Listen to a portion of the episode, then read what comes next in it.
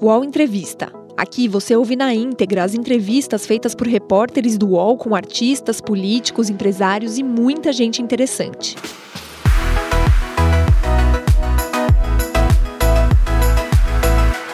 Eu sou Thaís Oyama, colunista do UOL, estou aqui com a repórter Luciana Amaral e nós vamos entrevistar o deputado Marcelo Ramos, do PL, ele que é o novo vice-presidente da Câmara dos Deputados. Boa tarde, deputado, obrigado por estar conosco e eu gostaria de começar isso Uh, esclarecendo um certo ruído que houve de ontem para hoje, que o senhor se chamou de mensagem truncada a respeito do cronograma da nova gestão.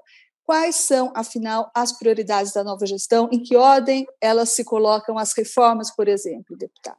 Boa tarde, Thaís. Uma alegria sempre falar com vocês.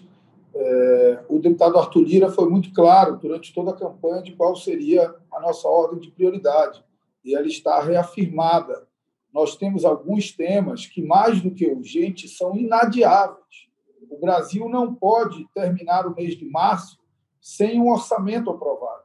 Então, a primeira prioridade é a instalação da comissão mista de orçamento, que deve acontecer na semana que vem, um acordo de procedimentos para tentar reduzir prazos, de forma que a gente consiga, aí em, no máximo um mês, concluir o trabalho da comissão mista de orçamento, entregar um orçamento ao Brasil. Paralelo a isso, um esforço hercúleo para que a gente possa garantir a aprovação da PEC emergencial, pelo menos no que diz respeito aos gatilhos desvinculação e desindexação de recursos, para que a gente tenha uma folga fiscal que permita ou a aprovação de um plano emergencial ou o que eu defendo, que é a reestruturação do programa de renda mínima nosso, que é o Bolsa Família. Na terceira etapa, a reforma administrativa e depois a reforma tributária. Nós não vamos parar a tramitação da reforma tributária. Ela seguirá com o objetivo de tentar aprová-la até o final do ano, o presidente Arthur Lira indicou aproximadamente o mês de outubro. No entanto, se nós dermos centralidade à reforma tributária nesse momento, como ela gera muitos conflitos setoriais e regionais, ela vai sugar toda a energia e vai nos impedir de aprovar o que eu repito, não é urgente, é inadiável, que é o orçamento e a PEC emergencial. E a reforma administrativa tem um valor muito simbólico, porque reafirma o compromisso reformista do Brasil, inaugurado com a reforma da Previdência, mas paralisado após aquela reforma. E qual seria o prazo possível para essa reforma administrativa, deputado, para ela sair do papel? Olha, como ela só impacta os novos servidores públicos, eu acredito que a gente tem capacidade de, num grande esforço aqui, tentar construir um acordo até o meio do ano para aprovação. Agora, deputado, é, parlamentares ainda cobram que o governo envie uma parte do texto, né? É, coisa que ainda não foi enviado. O governo também já está meio que tirando o corpo fora e fala: não, agora a tributária também está com os senhores. É, falta ainda um pouco de diálogo diante de todas essas questões que a gente viu ainda no ano passado. É viável realmente é, aprovar tributária em até oito meses, conforme falaram o Lírio e o Pacheco hoje? Eu acho que o debate da reforma tributária ele precisa ser reorganizado. Você não tem como aprovar uma reforma tributária, que é um tema tão sensível, tão conflituoso, como eu disse, do ponto de vista regional, federativo e setorial, é, tendo uma proposta da Câmara, uma proposta do Senado, uma proposta do governo federal. O primeiro desafio, que passado quase dois anos ninguém conseguiu construir, é ter uma proposta que unifique relator da Câmara, relator do Senado e o governo federal. Acho que se nós conseguirmos essa proposta, aí a gente tem capacidade de avançar. Hoje, o relator da reforma tributária é o deputado Agnaldo Ribeiro, mas é, o deputado e presidente da Câmara, Arthur Lira, já sinalizou que vai trocá-lo e que será o senhor o novo relator da reforma tributária. Vai ser mesmo, deputado? Oh, eu não sei de onde saiu essa especulação. É, primeiro, o deputado Arthur Lira não falou em momento nenhum em trocar o relator da reforma, e muito menos por mim, até porque eu não posso relatar a matéria membro da mesa diretora, membro titular da mesa diretora da Câmara, não pode relatar matéria. Então, só corrigindo aí o que alguns órgãos de imprensa publicaram, não tem hipótese nenhuma de eu ser o relator da reforma tributária. Até gostaria muito, é um tema que me encanta, mas a minha condição de primeiro vice-presidente não permite que eu relate, relate matérias.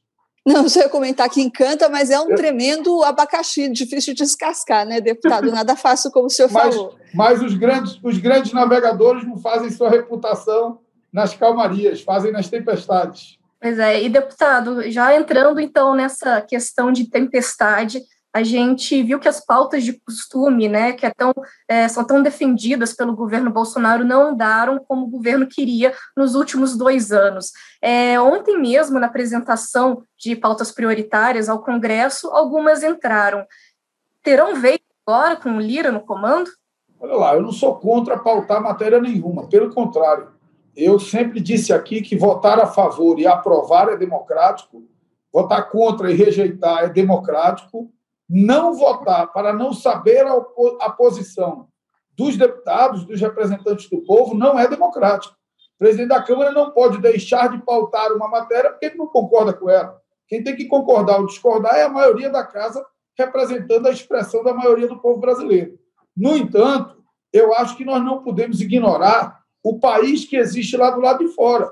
O país que existe do lado de fora é o país de mais de 14 milhões de desempregados país do lado de fora é um país em que mais de 700 mil micro e pequenas empresas fecharam como consequência da pandemia.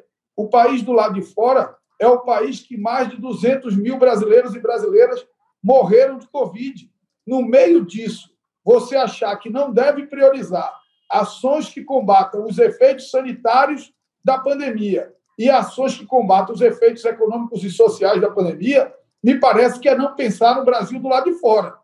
Portanto, eu prefiro pensar no Brasil do lado de fora e tentar construir aqui que a pauta prioritária seja a pauta que salve vidas, que proteja a saúde dos brasileiros, que transfira renda para as pessoas em vulnerabilidade social e que retome o crescimento para a geração de emprego e renda. Deputado, nós tivemos a informação de que o Ministério da Economia já aceita a ideia de prorrogar o auxílio emergencial e vai acatá-la desde que isso não estoure o teto de gastos e desde que o Congresso ao menos sinalize fortemente essa disposição de tocar as reformas ao longo deste ano.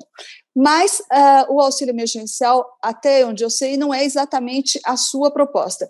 O senhor vem dizendo que o senhor preferiria algo mais permanente, algo mais parecido com uma vitaminação, vitaminada do Bolsa Família. Eu queria saber se essa é a sua posição particular, se o presidente Arthur Lira também compartilha dela.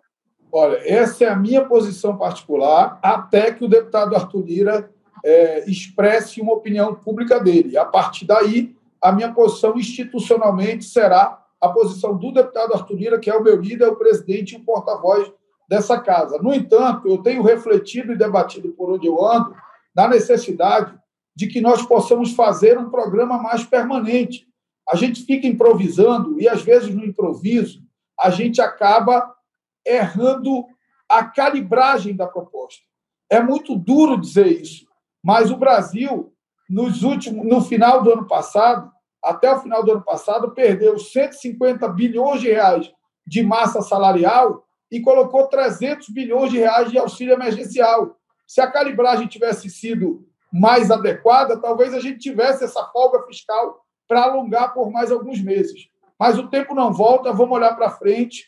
Eu é, preferiria, prefiro que fosse enfrentado esse tema de forma definitiva, mas se não for possível enfrentar de forma definitiva, com a urgência que o tema exige diante da grave crise social decorrente da pandemia, eu acho que o governo, tendo a responsabilidade de não estourar o teto de gastos, calibrando corretamente a proposta, pode fazer uma proposta de auxílio emergencial.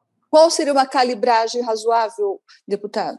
Eu, sinceramente, Thaís, não tenho capacidade técnica de lhe dar essa resposta. Minha conversa com você hoje até me, me provocou, no bom sentido, de procurar o Ministério da Economia e tentar alinhar alguns temas que eu tenho sido questionados no dia a dia não só pela, nas entrevistas, como também pelo mercado.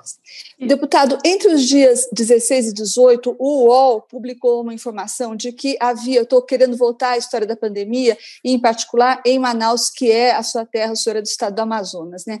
Entre os dias 16 e 18, o UOL publicou uma reportagem dizendo que havia três aeronaves dispostas a serem oferecidas pelos por países, inclusive os Estados Unidos, para transportar cilindros de oxigênio no meio, no auge daquela crise dramática que Manaus viveu com as pessoas morrendo por asfixia. O senhor mesmo publicou no dia 18, num tweet, que a embaixada americana estava disponibilizando uma aeronave. Essa aeronave poderia ter carregado ao menos 400 cilindros de oxigênio, não é? E essa aeronave nunca chegou a Manaus. Então eu pergunto ao senhor, de quem foi a culpa? Por que, que essa aeronave americana, cedida pela embaixada americana, que o UOL noticiou, nunca chegou a Manaus com cilindros de oxigênio? Na verdade, o diferencial do Galaxy, que é esse avião americano que nós procuramos intermediar aí até é, via o nosso chanceler para liberar para transporte de oxigênio no Amazonas, ele tem uma grande capacidade de, de transportar oxigênio líquido. E o transporte de oxigênio líquido dá uma capacidade de transportar um volume muito maior quando ele é convertido para o oxigênio gasoso, que é o que é utilizado nos hospitais. Thaís, são várias versões dessa história. A versão que me parece mais razoável, que é a versão a mim passada por uma, eu vou usar igual vocês, por uma fonte, né? mas por uma pessoa da Força Aérea Brasileira, é de que o Brasil não tem capacidade de produzir oxigênio suficiente para o volume dessa aeronave. E o governo americano não faz o envio da aeronave já com oxigênio abastecido. Essa me parece a versão mais razoável, de que a quantidade de oxigênio que o Brasil é capaz de produzir, os aviões da FAB dão conta de transportar para Manaus mas ninguém sabia disso no meio de toda essa negociação, ninguém sabia que a capacidade da aeronave era para oxigênio líquido e que o Brasil não tinha esse oxigênio líquido. Isso durou três dias, né? o senhor, inclusive, chegou a twittar. De onde veio a falha? Por que, que isso demorou tanto tempo para ser constatado? Eu acho que essa pergunta ela deve ser feita à Força Aérea Brasileira e ao Ministério da Saúde. Eu confesso para você que não, não saberia responder. O meu esforço foi um esforço a pedido do governador do estado do Amazonas, que pediu que eu intercedesse junto à embaixada. Eu fiz a opção de não ir direto à embaixada, mas de ir à embaixada via o nosso chanceler Ernesto Araújo, e a partir daí não participei das tratativas é, operacionais e, e, administrativas, porque também nem é o meu papel. O papel do Ministério da Saúde, do governo do Estado do Amazonas e do governo americano. Eles precisam responder essa pergunta, porque realmente ficou uma situação muito constrangedora para o Brasil e, em especial, o Amazonas, que é quem vive o drama de uma forma mais aguda. Eu sei que o senhor acha que não é o momento de ficar procurando culpados, o senhor, inclusive, já disse isso, diante do drama que continua no seu Estado. Mas talvez seja importante, deputado, talvez apontar onde foram os erros do governo estadual de forma pontual, onde foram os erros do governo federal de, de forma pontual, até para que eles não se repitam. O senhor viu essa crise de perto, o senhor esteve lá o tempo todo, o senhor poderia dizer isso para a gente? Quais foram os erros de parte a parte? Primeiro, nós temos que entender o que aconteceu no Amazonas. Nós estamos tendo crise de oxigênio em Portugal, nós estamos tendo crise de oxigênio no Peru, então nós temos vários países tendo crise de oxigênio. E é importante a gente entender o que aconteceu no Amazonas o Amazonas consumia, em média, 15 mil metros cúbicos de oxigênio dia e tem capacidade de produção de 28 mil metros cúbicos de oxigênio dia. Hoje, está consumindo 90 mil metros cúbicos de oxigênio dia. Nós temos um déficit diário de 62 mil metros cúbicos de oxigênio. Além do mais, o Amazonas hoje tem mais do que o dobro de internados no dia mais grave do, da outra onda é, da pandemia no nosso estado. Houve alguns alertas feitos é, é, pela Fiocruz e eu acho que o grande erro foi talvez o governo não ter dado consequência a esses alertas. Quando eu digo que não procuro culpados, Thaís, eu digo isso porque eu vi o que o governador enfrentou, a pressão para a reabertura das atividades comerciais que fez com que ele acabasse cedendo num primeiro, num primeiro momento, e tudo aquilo ele só foi obrigado a ceder pela fragilidade dele. governador em conflito com o vice, perdeu a eleição da Assembleia, processo de impeachment tramitando, ação no STJ. Isso fragiliza quem precisa ter capacidade de comando num momento tão crítico como aquele. Eu só vou discutir culpados quando todos os amazonenses estiverem respirando. O UOL Entrevista volta já.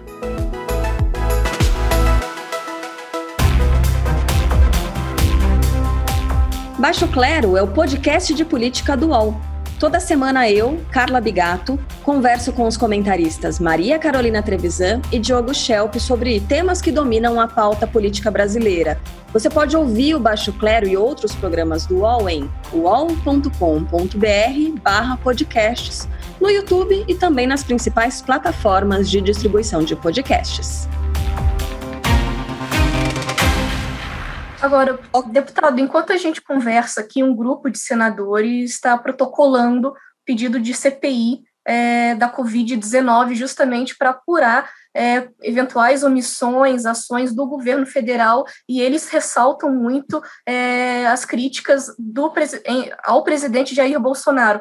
Em relação a isolamento social, que o presidente é, vem criticando, uso de máscara, enfim, a gente vem acompanhando ao longo desses últimos meses é, o presidente Bolsonaro tentando, de certa forma, minimizar a, a pandemia, né?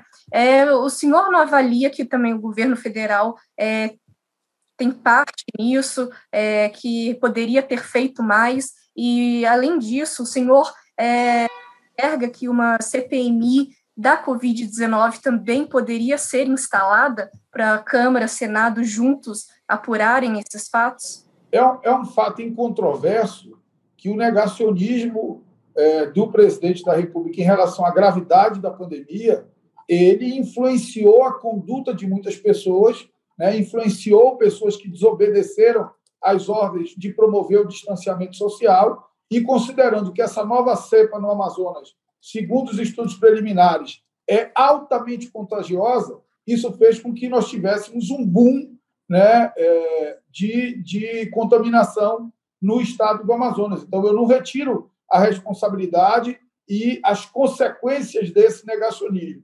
Além do mais, quando o STF decidiu sobre a responsabilidade dos, dos entes federativos em relação à pandemia, ele não tirou o poder do governo federal de fazer uma articulação nacional do combate à pandemia. O que ele tirou do governo federal foi a capacidade de intervir diretamente em temas das cidades.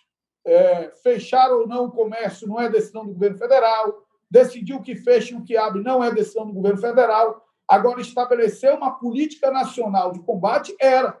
Então, se a gente começar a refletir aqui sobre responsabilidade, tem um pouco dos governos estaduais, tem um pouco do governo federal, tem um pouco da população, que até por uma questão inesperada, uma doença que nós não sabíamos num primeiro momento o quão era grave, nenhum de nós sabia, o mundo não estava preparado para isso, acabou também não atendendo às ordens de distanciamento social. Mas eu repito, a gente precisa agora concentrar nossos esforços, principalmente no Amazonas, em superar essa crise. E não vai ser garantindo, é, oferecendo ainda mais instabilidade para o governador do Amazonas, ainda mais instabilidade para o presidente da República, que nós vamos ajudar a resolver esse problema.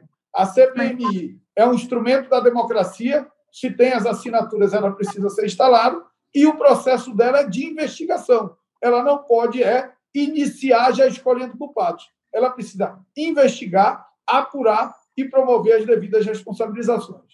Deputado, o PSL está apontando a deputada Bia Kisses para presidir a comissão mais importante da Câmara, que é a Comissão de Constituição e Justiça.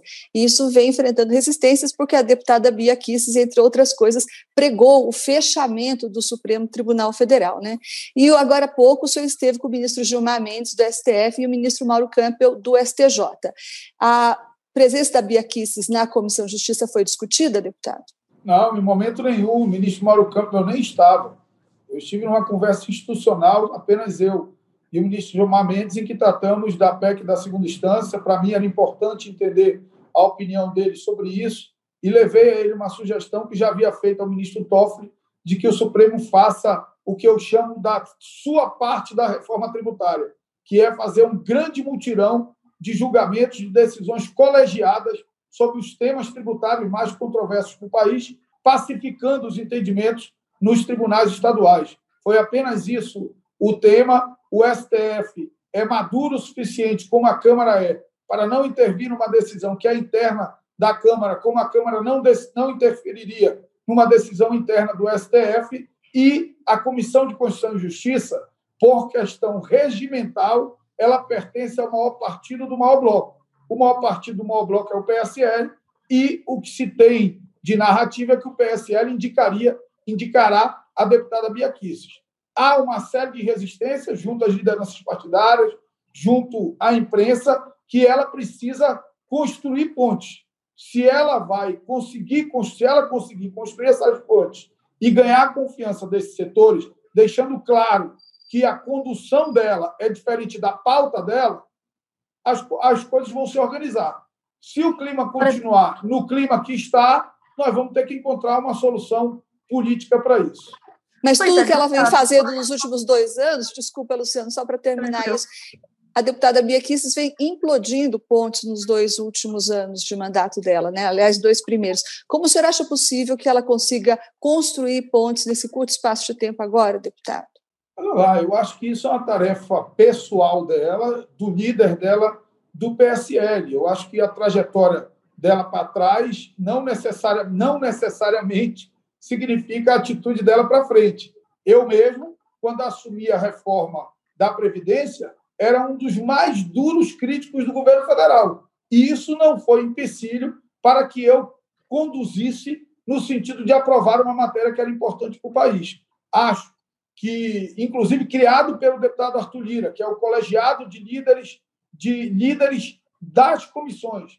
Acho que se houver bem organizado o colegiado de líderes, a pauta decidida coletivamente, a gente pode dar uma solução política para isso. Mas o mais importante é não criar instabilidade antes do tempo. Nós temos hoje uma reunião é, de líderes, vamos fazer vários diálogos para que a gente tente dar uma solução política para isso, que não se afaste da determinação constitucional, que é da garantia de que o maior partido tenha, de que o maior partido do maior bloco tenha a presença da CCJ. Sob risco de, quebrando essa regra na CCJ, nós autorizarmos a quebra de todas as regras em todas as comissões. Agora, deputado, o senhor mesmo agora citou que não se deve criar instabilidade antes do tempo. É, pessoalmente, então, o senhor defende que o PSL reveja a indicação dela, então, por outro deputado? Não, não é, não é meu papel interferir numa decisão que é interna é, do PSL. Não seria na condição de um deputado normal, de um deputado dos 513, e menos ainda na condição de primeiro vice-presidente da casa não é meu papel interferir na decisão interna de um partido. E, vice-presidente, eu gostaria agora também, então, de entrar no assunto de reforma ministerial. O Onyx Lorenzoni, ele deve sair né, do Ministério da Cidadania, ele deve voltar ao Palácio do Planalto, mas não mais na Casa Civil, e sim na Secretaria-Geral da Presidência da República. E fala-se muito no Congresso é, em trocas também, nos Ministérios da Saúde, Educação, Integração Regional e até mesmo o retorno do MDIC, né, o Ministério da Indústria e Comércio Exterior é, no caso, teria que desmembrar o Ministério da Economia. O ministro Paulo Guedes rechaça veementemente essa ideia.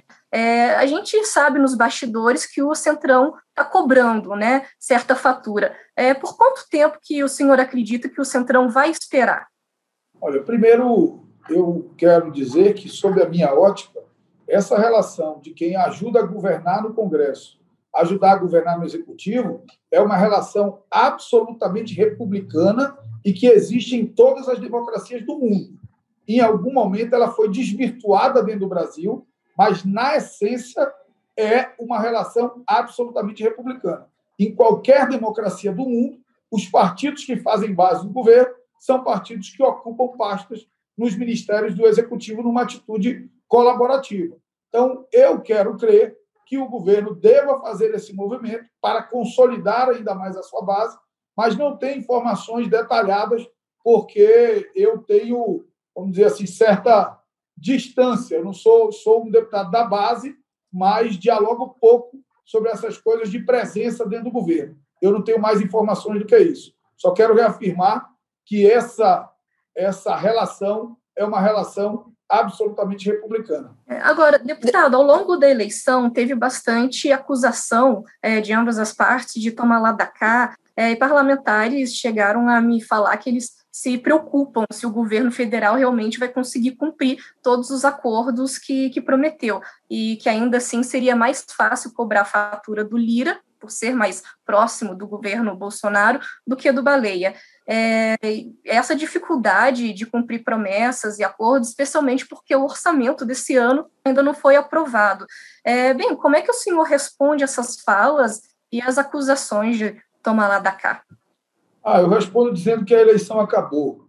Eu poderia responder falando também de troca de cargos na Câmara, mas eu acho que a eleição acabou. Nós precisamos reunificar esse núcleo de centro do país, porque é esse núcleo de centro que tem dado governabilidade que tem tido a coragem de aprovar medidas impopulares, que parecem impopulares no primeiro momento, mas que são necessárias para que o país possa voltar a crescer. Então, eleição é página virada, vamos olhar para frente e reconstruir as pontes, que é o que o Brasil precisa. Deputado, para encerrar a nossa entrevista, eu gostaria de perguntar sobre a, essa ideia do ministro Paulo Guedes, da qual ele não desistiu até agora, que é o imposto digital. Ele chama de imposto digital e que é, na verdade, a nova CPMF. É uma ideia a qual o ex-presidente da Câmara, Rodrigo Maia, sempre resistiu, ele sempre foi contra. E existe essa ideia de a nova CPMF, ou Imposto Digital, ser apresentado pelo governo fora da reforma tributária. O que, que o senhor pensa disso, deputado? O senhor é a favor primeiro, ou contra o Imposto Digital? Primeiro, tem uma questão de procedimentos. Uma matéria não pode deixar de tramitar na Câmara porque o presidente é contra. Isso é algo absolutamente irrazoável num sistema democrático. Então, se a proposta for formalizada, a certeza que se tem é que ela vai tramitar. Se ela vai alcançar a maioria suficiente para ser aprovada, eu não sei. E aí eu faço duas ponderações. A primeira ponderação de que é preciso resgatar a confiança do povo brasileiro e do mercado nesse modelo de tributação, porque a última que foi criada foi criada como específica para a saúde e com prazo determinado. Depois, não foi específica para a saúde e o prazo passou a ser indeterminado. Então, o primeiro desafio é um desafio da confiança. Se realmente querem criar esse tributo para bancar um programa de renda mínima, que se resgate a confiança disso. E se ele for temporal, que se resgate a confiança também de que não vai ser prolongado indefinidamente. Segundo, eu, por essência, não sou contra a ideia de um tributo em movimentação financeira, desde que ele tem a neutralidade com uma redução da tributação sobre o consumo. Ora, se eu puder diminuir o imposto sobre o arroz, sobre o feijão, sobre o gás de cozinha, sobre o macarrão e transferir essa redução para a movimentação financeira, eu estou promovendo justiça tributária. Eu estou diminuindo a regressividade do sistema. Agora, como um tributo novo que aumente a carga tributária no Brasil, e não como um tributo com neutralidade, com redução de tributação no consumo, aí eu não posso concordar, porque o Brasil não aguenta mais pagar imposto. Por favor, o senhor é presidente né, da comissão especial da PEC que prevê a possibilidade de prisão em segunda instância. É, ao, ao, longo do ano passado, a comissão não funcionou por causa da pandemia, mas o ex-presidente agora da Câmara, Rodrigo Maia, chegou a prometer várias vezes: ah, vou retomar, vou retomar, acabou não retomando. É, eu queria saber se o senhor vai continuar realmente defendendo a aprovação da PEC, né, da prisão em segunda instância, e se tem alguma previsão, algum prazo para que ela seja analisada. Eu não posso mais presidir a comissão, a condição de primeiro vice-presidente da casa não me permite acumular a presidência de uma comissão especial, mas tão logo a Câmara aprove o projeto de resolução que autoriza o retorno das comissões, o que deve acontecer nos próximos dias, a comissão será reinstalada, elegerá seu novo presidente, fará a leitura do relatório do deputado Fábio Trade, que já está alimentado no sistema desde setembro do ano passado, fará os debates entre os deputados e será votado e aprovado ou rejeitada, como democraticamente se faz aqui. Eu, o deputado Arthur Lira, temos um compromisso com o deputado Fábio Tradi de colocar essa matéria em votação na comissão e esse compromisso será cumprido e acredito que é muito possível que essa matéria seja apreciada na comissão ainda nesse primeiro semestre. O senhor continua a favor? Sim, eu sou absolutamente a favor do texto do deputado Fábio Trade, que é o texto substitutivo à PEC 199 do deputado Alex Manente.